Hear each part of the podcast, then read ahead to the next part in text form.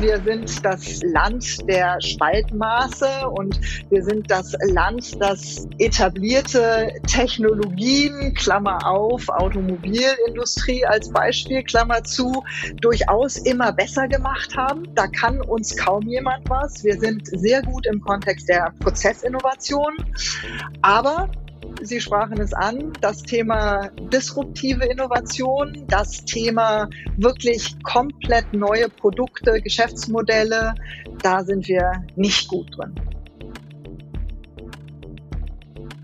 Danke für euer Interesse. Danke für Ihr Interesse. Herzlich willkommen zu Sprint, dem Podcast mit Menschen, die Neues neu denken. Mein Name ist Thomas Ramge und unser heutiger Gast, unsere heutige Gästin ist Professorin für IT-Entrepreneurship am Hasso-Plattner-Institut in Potsdam und zudem stellvertretende Vorsitzende der Expertenkommission Forschung und Innovation EFI. Danke, dass Sie sich die Zeit nehmen, Katharina Hölzle. Danke für die Einladung. Ich habe gesehen, Sie waren in Ihrer frühen Laufbahn auch mal kurze Zeit Beraterin, Unternehmensberaterin bei Capgemini und Unternehmensberater, die machen doch immer am Anfang, erstmal bevor so ein Projekt starten, eine Status Quo-Analyse. Machen wir das doch auch. Wo steht Deutschland bei der Innovation? Deutschland steht bei der Innovation gar nicht so schlecht und je nachdem, welches Ranking Sie sich angucken, stehen wir sogar ziemlich weit vorne. Ich glaube, das äh, letzte Bloomberg-Ranking sah Deutschland auf Platz eins. Äh, das World Economic Forum sieht uns auf Platz acht. Äh, und dann gibt es noch ein paar Rankings, da sind wir aber eigentlich auch immer so unter den Top 10, Top 20. Jetzt äh, wissen wir alle, traue keinen Zahlen, die du nicht selber gefälscht hast. Ja, also es ist immer so ein bisschen die Frage, was wird eigentlich da gemessen? Und es stimmt sicherlich, dass wir auf vielen Dimensionen ziemlich gut dastehen. Wir haben wahnsinnig viele Forschungseinrichtungen, wir haben viele Patentanmeldungen, wir haben viele Publikationen, wir haben eine sehr leistungsfähige Wirtschaft, die viel Geld in Forschung und Entwicklung steckt. Wir haben grundsätzlich auch ziemlich hohe Staatsausgaben für Forschung und Entwicklung. Das ist alles super. Es gibt aber auch ein paar äh, Dimensionen, die sind nicht so gut und das sagen uns, äh, das, das sehen wir intern, aber das sagen uns eben auch die objektiven Kriterien. Das ist das Thema digitale Infrastruktur. Das ist das Thema Bildung, und zwar insbesondere Primär- und Sekundärbildung, aber auch das Thema Weiterbildung. Das ist das Thema Innovationsfreude der Gesellschaft, also Lust auf Neues, Dinge auszuprobieren. Und das sind dann noch so ein paar vielleicht auch eher weichere Kriterien. So, und da sieht man schon, ne, es ist äh, einiges Gold, aber ist auch einiges nicht so goldig. Und äh, meine große Sorge als Innovationsforscherin ist, dass das, was im Moment glänzt, nicht das ist, was wirklich unsere Zukunft als Land, als Gesellschaft äh, in den nächsten Jahren sichern wird. Und das macht mir durchaus Sorgen. Kann es sein, dass diese guten Plätze bei diesen Rankings oft daher kommen, dass wir in der inkrementellen Innovation ziemlich gut sind, aber überall da, wo komplett neue Innovationsfelder bespielt werden, nicht ganz so gut dastehen? Oder wäre das ein Klischee, das Sie wissenschaftlich nicht teilen können? Nein, das stimmt schon. Die Deutschen sind inkremental Innovationsweltmeister. Wir sind das äh, Land der Spaltmaße und wir sind das Land, das äh, etablierte Technologien, Klammer auf, Automobilindustrie als Beispiel, Klammer zu, durchaus immer besser gemacht haben. Da kann uns kaum jemand was. Wir sind sehr gut im Kontext der Prozessinnovation.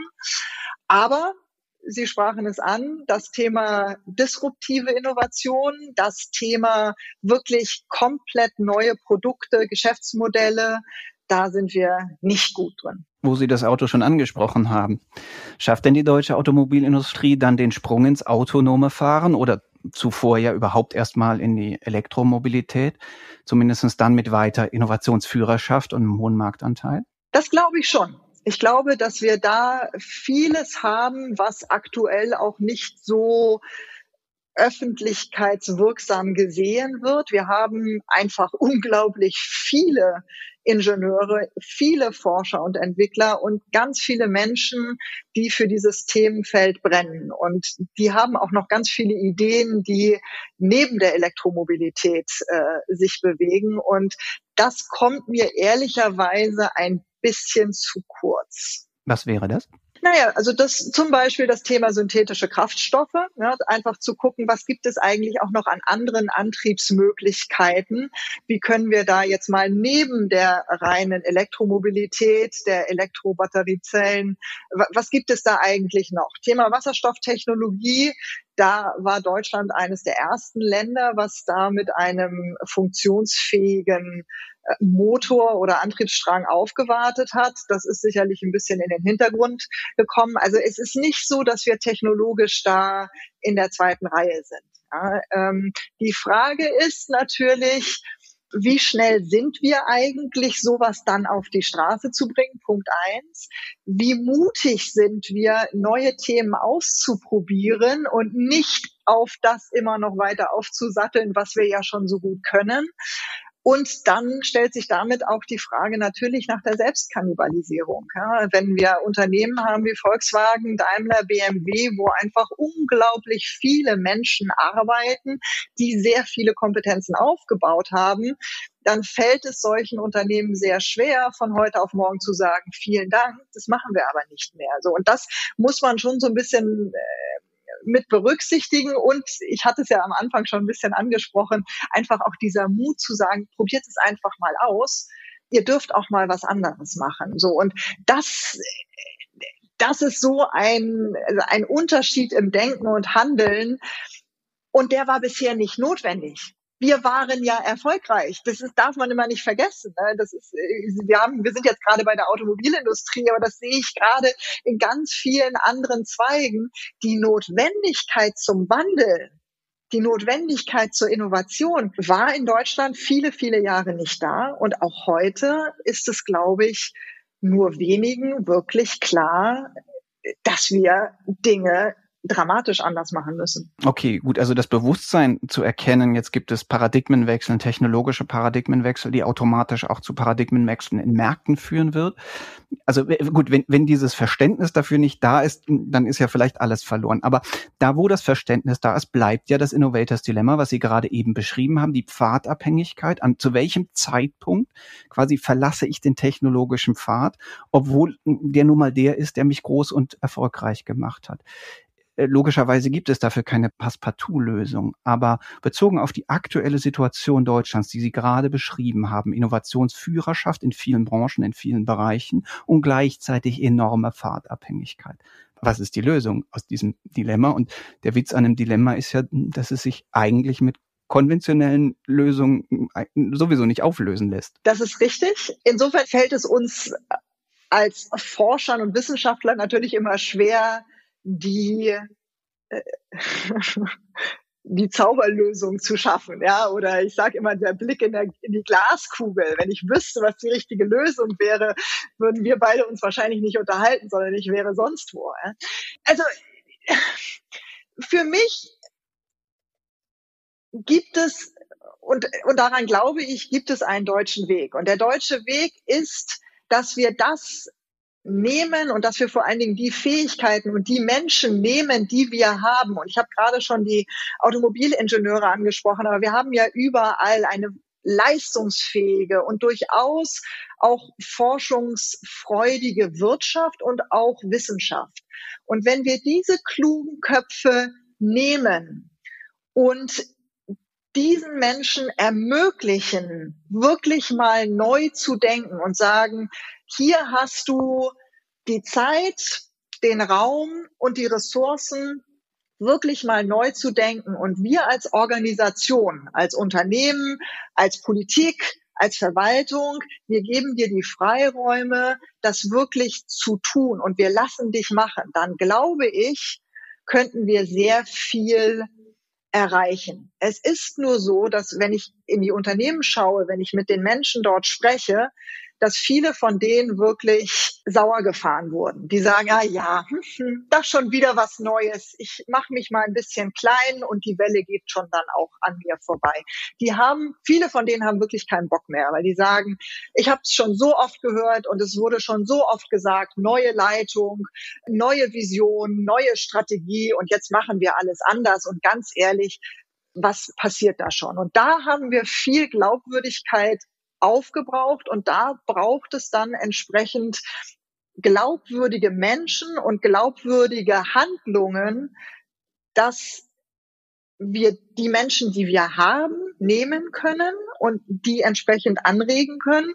Und wir brauchen aber auch ganz viele neue Menschen, die wir aktuell gar nicht in unserem Innovationssystem haben, die wir da mit reinbringen, die nämlich dann genau diese neuen Ideen mit reinbringen. Und ich glaube, das ist halt kein einfacher Weg. Das ist kein linearer Weg, das ist kein eindimensionaler Weg, sondern das ist ein komplexer Weg, der wehtut, der zunächst einmal auch von vielen fordert, dass sie auf liebgewordenes verzichten müssen. Der bringt uns alle an den Rand des Unwohlseins, weil wir Dinge machen müssen, die wir so noch nie gemacht haben und nicht genau wissen, wo sie hinführen. Aber nur so wird es äh, gehen, denke ich. Wenn wir das jetzt mal ein bisschen systematisieren, da gibt es diese Ebene der Demotivation. Also die Leute, die eigentlich Innovation treiben könnten, das auch lange versucht haben, aber nicht das Gefühl haben, sie hatten nie den Freiraum. Und das Zweite wäre, wir bräuchten neue Menschen, sei es von innen oder von außen, die den Elan dann vorantreiben. Können Sie da nochmal bitte zwei Sätze zu sagen? Wie bekommt man die Demotivierten wieder motiviert und wen müssen wir reinholen? Die Demotivierten bekommen wir motiviert, indem wir ihnen zuhören und ihnen glaubwürdig klar machen, dass wir sie brauchen und dass wir an ihrer Meinung und an ihren Ideen interessiert sind. Das muss manchmal so ein bisschen über einen Umweg geschehen, dass man nicht sagt, ich will von dir das neue Auto oder den neuen Antriebsstrang, sondern das muss häufig zunächst einmal mit Zuhören anfangen. Wofür brennst du? Was ist es, was dich wirklich bewegt?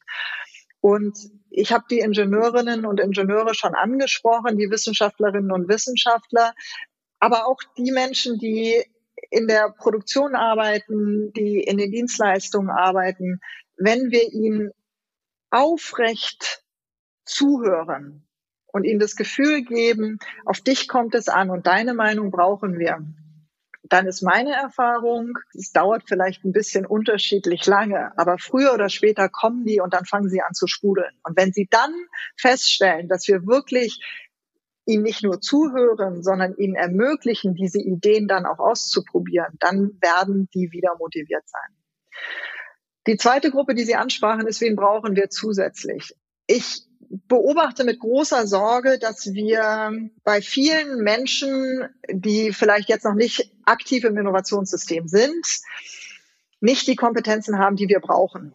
Nämlich genau dieses reflektierte Nachdenken, diese Spaß an Neuem, diese Möglichkeit, unterschiedliche Wissensgebiete miteinander zu verbinden. Das heißt, für Menschen, die heute schon bei uns sind, brauchen wir mehr weiter und Ausbildung in diesen Innovationsfähigkeiten und ich mache, also wenn Sie mögen, können Sie da gerne gleich nochmal nachfragen, aber ich mache jetzt hier mal einen Break, denn wenn ich über äh, Ausbildung von Innovationsfähigkeiten nachdenke und rede, dann kann ich sehr, sehr lange reden. Und das Zweite ist natürlich, wen holen wir auch noch von, von außen dazu? Und wir brauchen diese Menschen, egal aus welchen Ländern ähm, sie kommen. Natürlich äh, würden wir hohe Bildungshintergründe bevorzugen, aber die Frage ist, wie viel können wir uns noch aussuchen? Wen attrahieren wir eigentlich noch als äh, Deutschland, als Land, als Gesellschaft? Wir brauchen diese Menschen. Wir sind eine alternde Gesellschaft. Uns fehlt der Nachwuchs aller Orten und da müssen wir schon sehr genau schauen, wie können wir diese Menschen auch gezielt ansprechen. Wie gesagt, insbesondere natürlich die, die wir gerne hätten, die Innovatoren, die, die vielleicht schon eine gewisse wissenschaftliche oder ingenieurswissenschaftliche oder technische oder wie auch immer Vorprägung mitbringen. Und wir waren in den vergangenen Jahren sehr erfolgreich. Wir haben sehr viele Menschen aus den USA, aus den südeuropäischen Ländern zu uns geholt, weil sie sich bei uns in einer offenen Gesellschaft, in einer sozial abgesicherten Gesellschaft sehr wohl gefühlt haben. Und das ist grundsätzlich schon mal ein, ein guter Weg und da könnten wir weitermachen. Wie innovativ, wo wir gerade beim Status quo sind, ist denn die Innovationspolitik? Also wir haben die Innovationspolitik ja gelobt im EFI-Gutachten. Genau, das kürzlich und, rausgekommen ist. Ja, genau. genau, was wir in der letzten Woche der Bundeskanzlerin übergeben haben. Und wir haben gesagt, es ist schon einiges in den vergangenen Jahren richtig gemacht worden. Wir haben die äh, steuerliche F&E-Förderung endlich Wir haben die Agentur für Sprunginnovationen. Endlich. Wir haben einen Zukunftsfonds in Höhe von 10 Milliarden, der im vergangenen Jahr aufgelegt wurde, der insbesondere auch Wagniskapital für Hightech-Gründungen zur Verfügung stellt. Endlich. Wir haben in der Politik ein Verständnis dafür, dass wir ein Innovationsland sind und das entsprechend unterstützen müssen. Das ist alles gut. Es ist noch nicht sehr gut, aber es ist gut bis sehr gut. Wir müssen dabei bleiben. Wir brauchen dann aber eben auch noch mehr. Ich habe gerade schon den Zukunftsfonds angesprochen. Thema Wagniskapital. Da brauchen wir viel mehr, wenn wir über Hightech-Gründungen nachdenken. Hier muss die Politik bessere Rahmenbedingungen schaffen, damit wir auch privates Kapital, private Investoren motivieren, in Gründungen zu investieren. Wir brauchen einfachere Zugänge, insbesondere für kleine und mittelständische Unternehmen in die Innovationsprogramme. ZIM ist ein gutes Programm und das hat Impulse gesetzt, aber davon brauchen wir noch mehr. Viele der KMUs, mit denen wir sprechen, sagen, ich beantrage gar kein Geld vom Staat, denn bis ich die 50 Seiten ausgefüllt habe, da habe ich es entweder selber gemacht oder ich lasse es sein. Da ist es mir nämlich zu aufwendig. Wir erwarten von der Politik, dass sie auch die Wissenschaftsinstitutionen noch stärker in die Verantwortung nimmt. Wir geben sehr, sehr viel Geld für unsere Wissenschaftseinrichtungen aus. Und da fehlt es wirklich an dem Commitment zu sagen, hier müsst ihr mehr draus machen. Wir haben es ein bisschen gesehen beim Pakt für Forschung und Innovation, da ist ein bisschen was zurückgehalten worden. Jetzt wird es auch wieder ausgeschüttet und keiner weiß so richtig, wo da eigentlich wirklich nochmal Vorgaben sind. Die Hochschulen sind insgesamt gut aufgestellt, aber da muss auch noch mehr in die Unterstützung der Infrastruktur in, in das Thema Ausgründung gehen. Das Thema Bildung ist natürlich in Deutschland ein hochkomplexes, aber ich habe es gerade schon angesprochen, wenn wir innovativ sein wollen, dann brauchen wir die entsprechend ausgebildeten jungen und alten Menschen. Und da muss noch mehr passieren im Hinblick auf Innovationsdenken. Sie haben einen interessanten Widerspruch gerade angesprochen, nämlich auf der einen Seite die Tatsache, dass zumindest die Investitionssummen in Innovation und in Forschung, die dann relativ in anderen Systemen offenkundig besser in Innovation gemünzt wird, ja nicht so niedrig sind bei uns. Die großen Forschungsorganisationen bekommen mächtig, mächtig Geld und trotzdem kommt relativ wenig bei rum zumindestens wenn man internationale Standards ansetzt. Wie würde denn Erfolgskontrolle funktionieren und wie würde man sicherstellen, dass in der Tat aus dem vielen Forschungsgeld auch mehr Innovation und damit auch volkswirtschaftlich verwertbare, messbare Innovation bei rauskommt? Das ist eine sehr gute Frage, denn da stellt sich die Frage eben nach den messbaren Kriterien. Und äh, wir alle wissen, dass Innovation die Eigenschaft hat, nicht sofort sichtbar zu sein, sondern im Zweifel sich erst in zwei oder in fünf oder womöglich in acht Jahren zu zeigen. Das heißt, wir brauchen andere Kriterien, um kurzfristige Überprüfung zu ermöglichen, um am Ende eines Jahres sagen zu können, liebe beispielsweise außeruniversitären Forschungseinrichtungen, das habt ihr gut gemacht. Und zwar beispielsweise, wie viele Mitarbeiter sind im Kontext unternehmerisches Denken geschult worden? Wir haben aktuell schon die Ausgründungszahlen pro Jahr, pro Einrichtung. Und die sind dramatisch niedrig. Dafür gibt es unterschiedliche Gründe. Nichtsdestotrotz können wir nicht zufrieden sein, wenn eine der großen Forschungsgesellschaften zehn Ausgründungen pro Jahr aufweist. Das kann nicht sein. Das ist einfach wirklich zu wenig. Natürlich wollen wir aber auch nicht, dass sozusagen jetzt jede Patentanmeldung in eine Unternehmensregistrierung umgemünzt wird, nur um diese Zahlen zu erhöhen. Ja, also das heißt, da müssen wir intelligent drüber nachdenken, wie messen wir da dieses Thema Transfer. Das können Gründungen sein, das kann aber auch beispielsweise die Helmholtz Gesellschaft hat mit ihren Innovationslabs vorgelegt, wo wirklich geguckt wurde, wie viele Projekte haben wir, die aus einem bestimmten Zentrum herauskommen und welche von denen können wir entweder in ein Gründungsvorhaben verwandeln oder einem Unternehmen übergeben oder in eine Kooperation mit einem Unternehmen überführen. Das messen wir im Moment noch nicht. Mit wie vielen Unternehmen haben wir zusammengearbeitet? Da ist natürlich die Fraunhofer Gesellschaft ganz weit vorne, aber die Frage ist immer, ist es tatsächlich dann auch in ein marktfähiges Produkt, Dienstleistung, Geschäftsmodell umgesetzt worden? Also da fordern wir, das ist ja das Mantra der EFI, messen, messen, messen, ja, aber tatsächlich auch mal die ganzen Zahlen, die wir haben. Und wir haben wahnsinnig viele Zahlen. Ich habe gerade schon gesagt, wir haben Projektförderung noch und nöcher. Die aktuelle Projektdatenbank weist 12.000 verschiedene Programme, Projektförderungen auf. A, findet da keiner mehr durch und B, gibt es grundsätzlich für jede von diesen Vorhaben gibt es natürlich dann Berichte und die müssten wirklich mal systematisch ausgewertet werden, um zu gucken, was ist eigentlich rausgekommen und wie können wir Innovationen oder dieser Transfer aus diesen Forschungseinrichtungen, wie könnten wir den eigentlich noch anders messen? Und wie kriegen wir ihn hoch, nachdem wir ihn gemessen haben? Was muss denn in den Köpfen der Studentinnen äh, und Studenten, der, der jungen Forschenden geschehen, damit sie dann den Weg, den ja oft steinigen Weg der Gründung gehen? Klar ist ja auch, es kann niemand zum Jagen getragen werden. Und es gibt ja für die guten Forschenden in der Regel auch Perspektiven im, im Forschungssystem zu bleiben. Aber wie erhöhen wir die Chance, dass die, die eigentlich gerne jagen wollen, sich dann auch trauen? unterschiedliche Wege. Also erstens, aktuell wollen noch zu wenige Menschen jagen. Warum?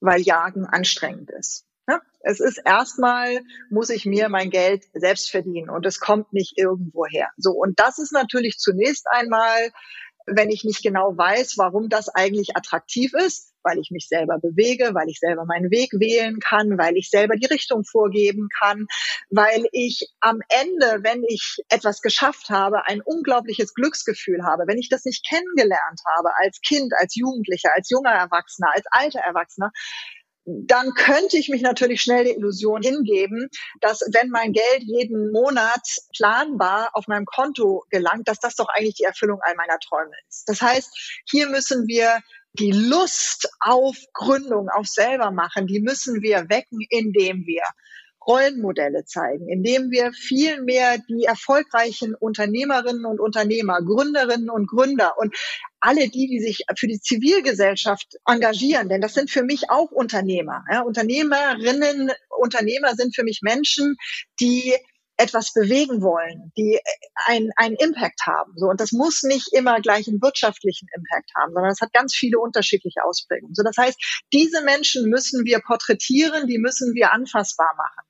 Das ist das Erste. Das Zweite ist, wir müssen den Menschen ermöglichen, diese Erfahrung selber zu machen. Wir müssen das in der Schule, wir müssen das in den Universitäten, in den Berufsschulen, in den Ausbildungsberufen, in der Ausbildung. Wir müssen den Menschen die Möglichkeit geben, es wirklich selber mal auszuprobieren. Und dann werden wir feststellen, es funktioniert für einige und es funktioniert für andere aber nicht. Ich bin lange Zeit davon ausgegangen, dass wir den Wissenschaftlern, denn das ist ja nun mal mein Spezialgebiet, bei denen müssen wir diese Lust erwecken am Gründen.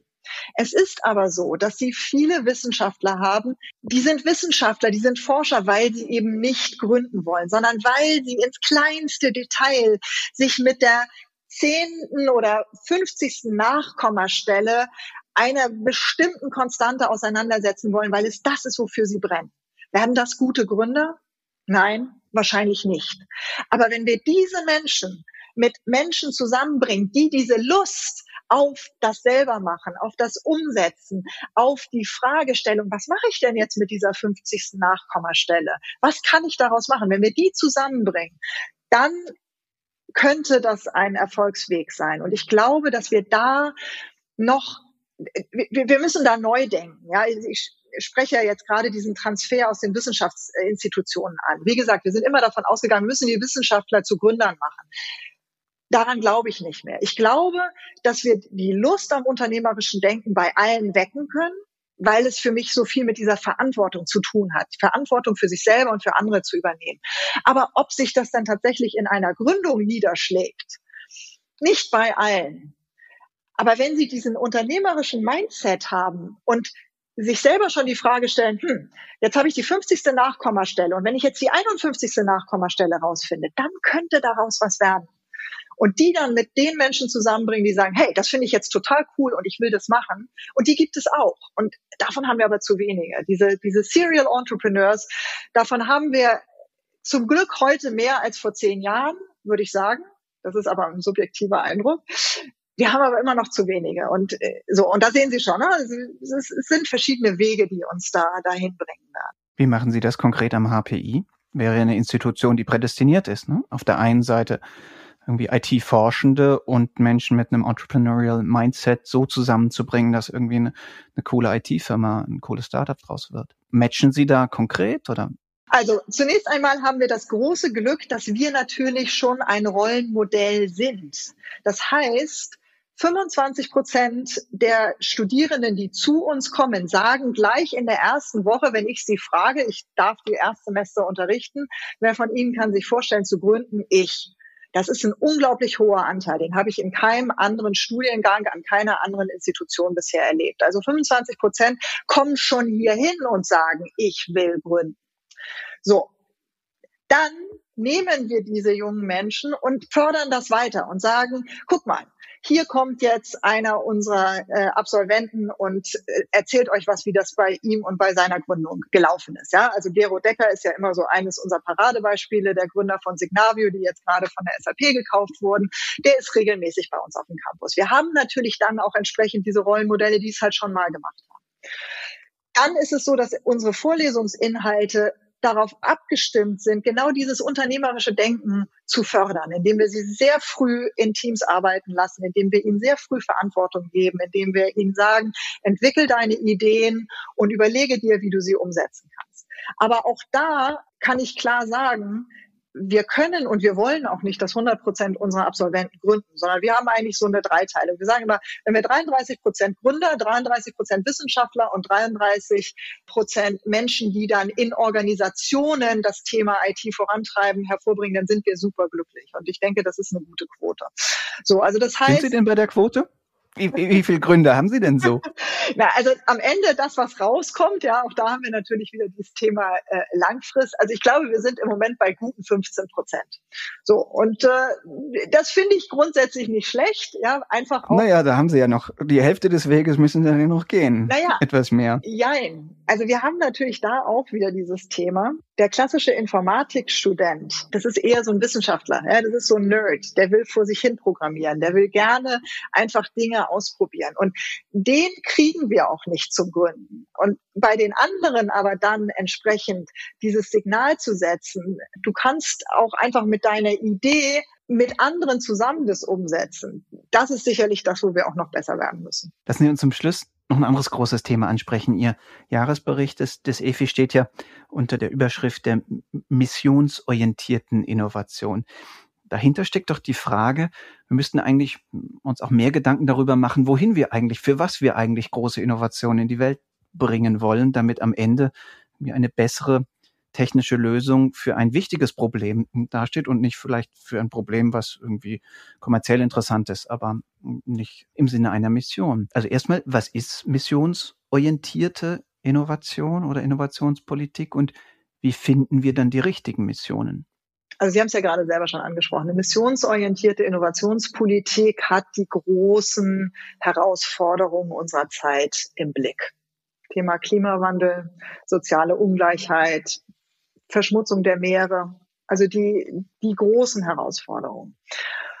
Und wir wissen, dass bei diesen großen Herausforderungen der Markt teilweise versagt, weil die Marktakteure nicht oder nur in geringem Umfang das große Ganze sehen, sondern schon eher sich selber. Das heißt, wir brauchen da irgendwo eine größere Kraft, eine größere Regulierungskraft, die sagt, das ist es, was wir machen wollen. So, und das ist diese neue Missionsorientierung. Ja, Im Vergleich zur alten Missionsorientierung. Früher gab es dann beispielsweise die Mondlandung oder jetzt die Marslandung. Das ist eine sehr konkrete Mission, die ist aber zwar auch komplex, ist aber nicht ganz so vielschichtig wie beispielsweise das Thema Klimawandel. So, das heißt, diese neuen Missionen sind vielschichtig. Ganz viele unterschiedliche Akteure brauchen die Gesellschaft. Wir werden den Weg zur Klimaneutralität nicht ohne alle Bürgerinnen und Bürger erzielen können. Es geht gar nicht. So, und das heißt, wir müssen sie mit einbinden. Wir müssen aber dann eben auch entsprechend aus Fehlern lernen. Wir hatten es gerade schon, so dieser Mut, dieses Experimentieren, dieses auch scheitern dürfen. So, also das ist alles verstanden unter der neuen Missionsorientierung, die gleichzeitig eine neue Art, eine agile Politik braucht. Wir sagen aber auch, ähm, das wurden wir letzte Woche einige Male gefragt in den Pressekonferenzen, ob wir dann den unternehmerischen Staat, so wie Wissenschaftlerin Mariana Mazzucato ihn fordert, also der Staat, der alles vorgibt, ob wir den fordern. Nein, den fordern wir nicht, weil wir glauben, der Staat kann nie der beste Marktakteur sein. Und äh, gerade äh, wenn wir uns aktuell anschauen, wie der Staat agiert, dann haben wir, glaube ich, alle ein bisschen Bauchschmerzen, wenn dieser Staat der Unternehmer sein sollte, weil es natürlich dann auch immer wieder auf die handelnden Akteure, auf die handelnden Verwaltungen, auf die handelnden Ministerien, Behörden und so weiter ankommt. So, also das heißt, ähm, die, wir als EFI fordern also eine marktorientierte Missionsorientierung, dass der Staat einen Rahmen vorgibt, in dem aber die Marktakteure entsprechend aktiv werden können und in dem eben auch immer wieder die Möglichkeit gegeben wird, dass man kreativ und hoffentlich eben disruptiv neue Lösungen findet. So, jetzt habe ich den zweiten Teil Ihrer Frage vergessen. Ich auch, ich habe aber eine andere. Ach so, woher finden wir, doch, ich weiß es, woher finden wir die richtigen Missionen oder woher wissen wir, was gute Missionen sind? Ja. Auch das, Try and Error. Ne? Wir haben aktuell die Hightech-Strategie. Die Hightech-Strategie hat zwölf verschiedene Missionen.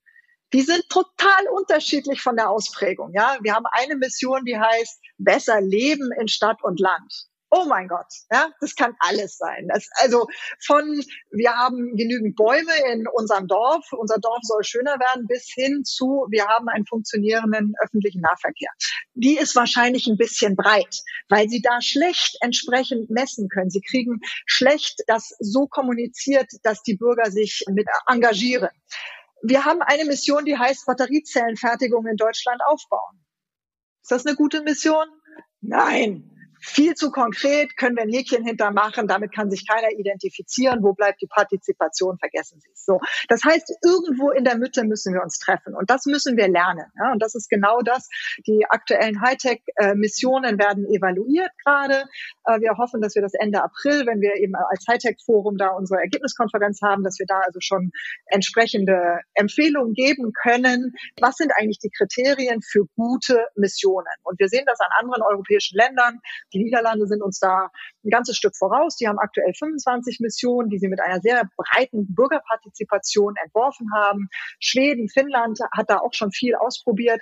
Und ich glaube, dass wir als Deutschland da auch unseren eigenen Weg finden müssen, dass wir sagen können, das ist ein guter Spezifizierungsgrad für Missionen, das gibt einen guten Rahmen vor, aber er schreibt nicht vor, was wir alle als handelnde Akteure da eigentlich zu tun haben. Und dann wünsche ich mir natürlich, dass wir einen Staat haben, der wirklich innovativ und agil und selbstreflektiert das entsprechend auch unterstützt. Das wünschen wir uns doch alle. Ja. Aber das Leben ist ja bekanntlich kein Wunschkonzert. Aber lassen Sie mich noch mal fragen, Fällt Ihnen ein Beispiel ein, sei es aus Deutschland oder auch jetzt aus den skandinavischen Ländern oder den Niederlanden, wo Sie sagen würden, da sieht es so aus, als ob die Flughöhe im Grunde richtig gewählt ist für eine Mission. Also nicht nichtssagend breit, aber auch nicht so spezifisch, dass man direkt den Haken machen kann. Ja, und zwar, jetzt kriege ich natürlich die genaue Mission nicht hin. Die Niederlande haben eine Mission, die hat ein genaues Datum und sie hat einen konkreten Zweck. Und es geht um das Thema Krebserkrankungen und Todesfälle durch Krebs. Und Sie haben das mit konkreten Zahlen belegt, sowohl mit einem Jahr bis zum Jahr 2025, 2030 haben Sie die Zahl der Krebserkrankungen und die Zahl der Todesfälle um XY reduziert. Ich kriege es jetzt nicht mehr genau hin. Aber das ist eine sehr schöne Mission, weil es ein großes Thema ist. Es gibt unterschiedliche Wege, wie wir Krebserkrankungen verringern können oder auch heilen können oder Sterbefälle verringern können. Jeder kann sich was darunter vorstellen. Die Bürgerinnen und Bürger werden mit einbezogen, weil man selber sehr viel dafür tun kann beziehungsweise dann eben auch bei Entwicklung von äh, Medikationen und, und, und Heilverfahren mitarbeiten kann. So, also das, wie gesagt, ich habe die konkreten Zahlen leider nicht mehr im Kopf, schlag es gerne nach, aber das ist ein sehr gutes Beispiel für eine sehr konkrete, anfassbare, messbare und für die einzelnen Teilnehmer, ähm, mit der sie sich identifizieren können. Der ja vielleicht zurzeit erfolgreichste Entrepreneurial State, auch wenn Frau Mazzucato den vielleicht gar nicht so oft erwähnt, ist ja vermutlich China. Sie sind parallel ja auch noch Gastprofessorin in Peking. Also wenn man Missionsorientierung ein bisschen so aus dem Lehrbuch sich angucken kann, oder zumindest als ein sehr interessantes Beispiel, wie über lange Technologiepläne, enorme äh, Ambition, sehr, sehr viel Mittel, offenkundig missionsorientierte staatliche äh, Innovationspolitik passiert dann ja vielleicht da. Wie ist da Ihre Wahrnehmung? Zumal Sie ja auch wahrscheinlich ganz gute Einblicke haben von Ihrer Zeit dann jeweils in in Peking. Was machen die richtig und was von dem, was die machen, ist jetzt mit unserem Wertekodex oder unserer Vorstellung von der Rolle von Politik nicht vereinbar? Also es fängt dabei an, äh, dass es keine echte, zumindest neue Missionsorientierung ist, weil wir keine Partizipation haben. Wir haben kaum Agilität des Staates, sondern wir haben letztendlich einen vorgegebenes, vordefinierten Fünfjahresplan. Der ist sehr konsequent. Der ist sehr konsequent auf Innovation und auf Wachstum ausgerichtet. Und es wird alles getan, um diese Ziele, die in diesem Plan spezifiziert sind, zu erfüllen. Das heißt, es werden sehr viele Ressourcen dafür aufgewendet. Und es wird letztendlich ja ohne Rücksicht auf Verluste dann entsprechend auch umgesetzt. Okay, aber die Bürokraten suchen ja ihre Mission und ihre Themenfelder, besetzen die ja jetzt nicht gerade inkompetent. Nicht? Also wenn ich mir die Pläne anschaue, sei es im Bereich Quantencomputing oder Elektromobilität oder Kryptographie, haha, komisch, überraschend, dass das ausgerechnet ein wichtiges Thema ist. KI natürlich, ne, die ganzen großen KI-Themen da kann man ja jetzt auch sagen, offenkundig sind diese Bürokraten, von denen man denkt, irgendwie Bürokraten liegen eigentlich immer falsch, wenn sie irgendwie heraussuchen sollen, was die interessanten Technologien der Zukunft sind, offenkundig gar nicht so schlecht da, oder? Das stimmt, ja, bei den Beispielen, die Sie genannt haben. Man könnte natürlich jetzt schon kritisch die Frage stellen, wann sind Sie auf diese Zukunftstechnologien aufgesprungen? Waren Sie die ersten, die Sie entdeckt haben oder waren Sie einfach sehr schnell in Ihrer Reaktion? So, und das ist China. China ist sehr schnell in der Reaktion.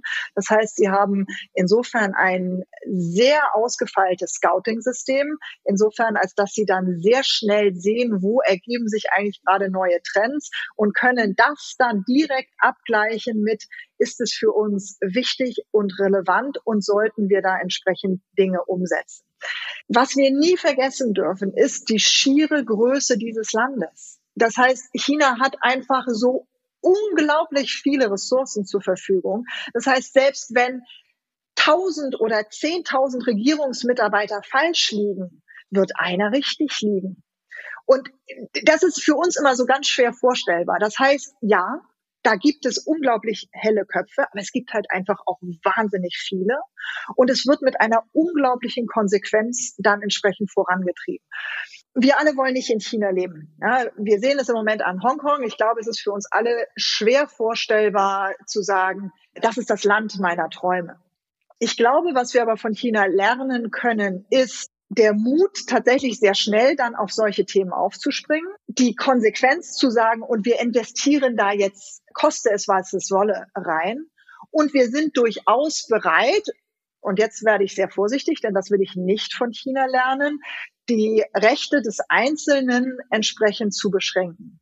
Was wir uns in Deutschland aber vielleicht schon das eine oder andere Mal fragen sollten, ob wir denn nicht beispielsweise in solchen Experimentier- äh, oder Experimentalräumen einfach mal ausprobieren sollten, was braucht es tatsächlich an rechtlichen Vorschriften und was braucht es nicht, um solche Sachen ein bisschen konsequenter durchzuziehen oder ein bisschen schneller, nicht konsequenter, aber schneller durchzuziehen.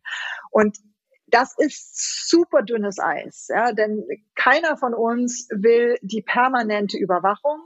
Ich glaube aber, dass viele von uns sich schon wünschen würden, beispielsweise, dass die Corona-App besser funktionieren würde und dass wir da vielleicht doch auf das eine oder andere Stück unserer Datenfreiheit verzichten würden. Aber das ist natürlich in einem Land wie unserem, muss es im Diskurs geführt werden. Und wir müssen uns und wir müssen diesen Diskurs führen.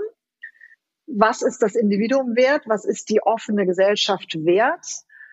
Versus, wo müssen wir über unseren Schatten springen, um entsprechend einfach auch mal weiter denken zu können. Denn ich glaube, dass keiner von uns in einem Land leben möchte, wo wir irgendwo dann auch kein passendes Auskommen mehr haben, weil wir eben abgehängt sind im Kanon der Weltmächte. Und das müssen wir uns schon sehr, sehr genau angucken. Und wir sind in der letzten Woche gefragt worden, was hätten Sie sich gewünscht? Oder wenn Sie auf das Gutachten 2020 zurückschauen, was ist eigentlich bisher noch nicht erfüllt worden? Und wir haben im Gutachten 2020 als EFI haben wir ja auch über China gesprochen.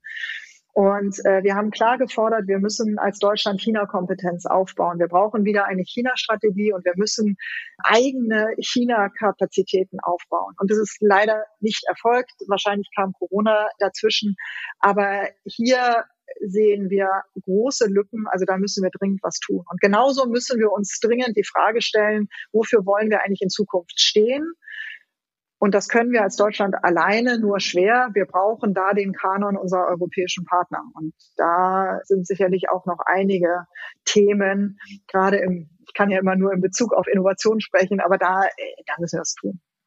Stimmt denn noch die alte Vorstellung, dass Innovation nur in Freiheit gedeihen kann? Nein. Wenn Sie China angucken, ganz klar, nein.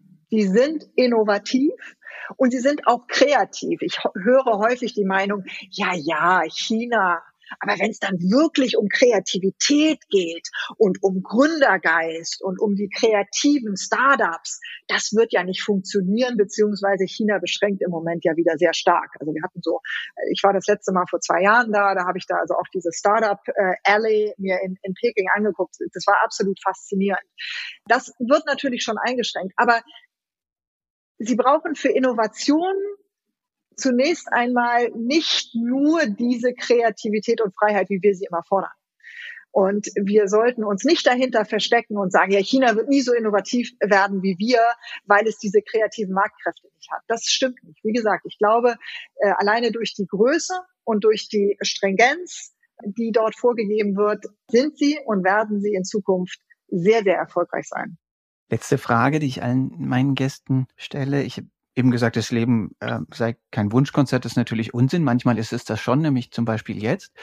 Was wäre denn die größte Sprunginnovation, die größte radikale Innovation mit einer, einer hohen Inventionshöhe, für welches Problem auch immer, das uns gerade, wir brauchen ja nur auf dem Fenster schauen, irgendwie so entgegenkommt. Welche Sprunginnovation würden Sie sich am allerstärksten wünschen? Für welches Problem? Und es darf nur eine sein, ja? Ja, das tut mir leid. Also so, so viele wünschen dürfen sich auch nicht. Ähm, das versuchen alle, irgendwie mich ja, jetzt hochzuhandeln. Ja, es müssten sofort, aber eigentlich ja. drei sein, die ich jetzt nennen darf. Mindestens, mindestens.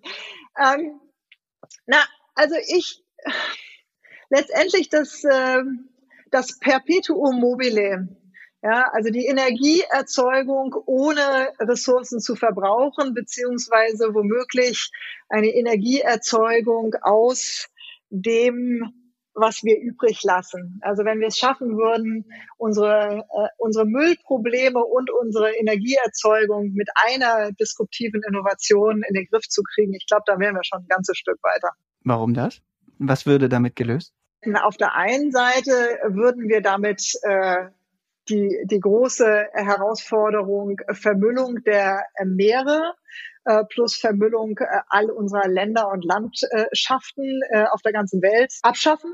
Wir würden den unglaublich hohen Ressourcenverbrauch, den wir aktuell auf dieser Welt haben, dass wir ja nicht nur eine Welt, sondern ich glaube, aktuell sind wir bei drei Welten, die wir so pro Jahr verzehren mit unserem Energie- und äh, Ressourcenhunger.